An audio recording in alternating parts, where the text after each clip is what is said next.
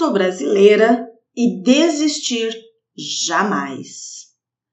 Persistência e nada como um dia depois do outro, com uma noite no meio, para despertar-me com uma imensa alegria. Os áudios do podcast eu acredito que estejam melhores. Estou conseguindo publicar mais nas redes sociais, mas não vejo a hora de poder terceirizar toda essa parte de áudio e vídeo. Se você tiver alguma dica valiosa, será muito bem-vinda.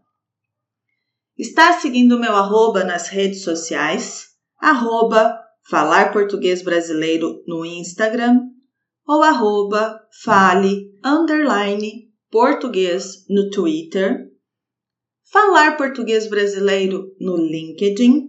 O Patreon Falar Português Brasileiro está ativo e com várias possibilidades de apoio. Além do podcast, dos materiais, você também terá aulas gravadas exclusivas sobre gramática, vocabulário, usos da língua no dia a dia e aspectos culturais. Poderá ter uma aula de conversação por mês e descontos exclusivos nos nossos cursos. Queremos fazer o maior grupo de língua portuguesa pelo Patreon. O link está aqui na descrição. Lembrando que os materiais anteriores, com todos os exercícios respondidos, você poderá adquirir pelos links aqui na descrição também. Vai fazer o CELPBRAS? O meu curso para o CELPBRAS está com as inscrições abertas. O link também está aqui na descrição. Vantagens para você fazer o curso comigo. Caso não consiga realizar a primeira edição, por problemas na inscrição ou cancelamento da aplicação, não se preocupe. O seu acesso será por tempo indeterminado na plataforma e a sua participação nos encontros pelo Zoom Meeting estará garantida até a data do seu exame. Serão, no mínimo, 20 encontros para discussão dos temas preparação para a interação oral, além de muitas atividades para produção escrita em língua portuguesa, atendendo todos os requisitos do exame CELPE-BRAS. Os encontros serão aos sábados. Vamos colocar a mão à obra e falar sobre uma personalidade brasileira? Quem já procurou sobre a cidade de Brasília, Rio de Janeiro, Belo Horizonte, São Paulo e viu aqueles complexos com curvas ousadas que desafiam até a gravidade. Moderno e contemporâneo, o arquiteto brasileiro Oscar Niemeyer também fez esculturas, gravuras e escreveu livros. O link para acessar a página do, do arquiteto vou deixar aqui na descrição do episódio. As páginas pesquisadas para a elaboração deste episódio também estão no material.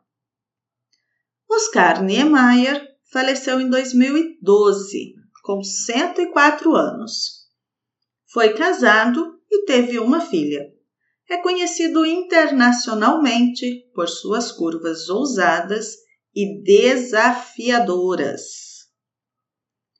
O arquiteto arregaçou as mangas para romper muitas barreiras arquitetônicas da época. Em decorrência de sua atuação inovadora, recebeu muitos prêmios e participou de muitos trabalhos ao longo de sua carreira. Nos anos 40, o prefeito da cidade de Belo Horizonte, Juscelino Kubitschek, encomenda a ele o conjunto arquitetônico da Pampulha, esse trabalho é um marco de toda a trajetória do arquiteto. O projeto rompe com os conceitos tradicionais da época e apresenta novas formas, com superfícies e curvas.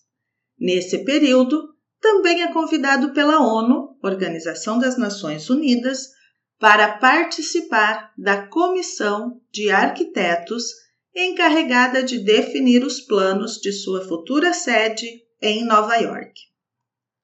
Nos anos 50, Juscelino Kubitschek, não mais prefeito de BH, mas presidente do Brasil, convida o arquiteto a participar da construção da nova capital do Brasil, a cidade de Brasília.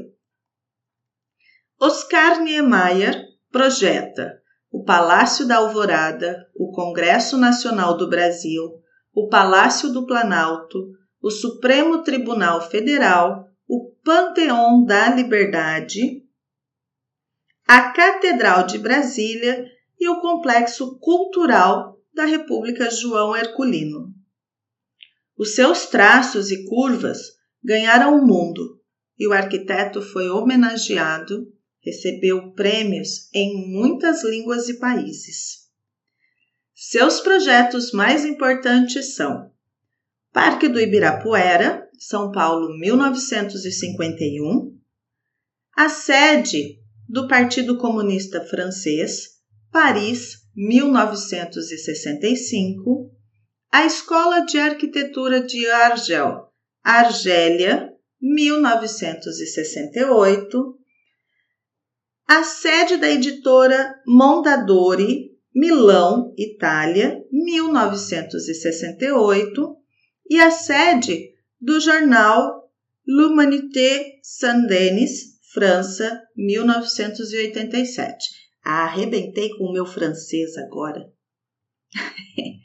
a jornada do arquiteto vai além dos prêmios relacionados à arquitetura.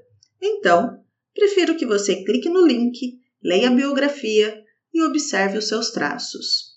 Desta forma, também desenvolverá a língua portuguesa e, se for fazer o exame CELPE-BRAS, terá contato com vocabulário específico. Vamos para o vocabulário? A primeira expressão é mãos à obra. Quero dizer que vamos começar um trabalho, uma atividade. Mãos à obra para iniciar o episódio 67 do podcast Falar Português Brasileiro. E a segunda, arregaçar as mangas. É o mesmo que mãos à obra.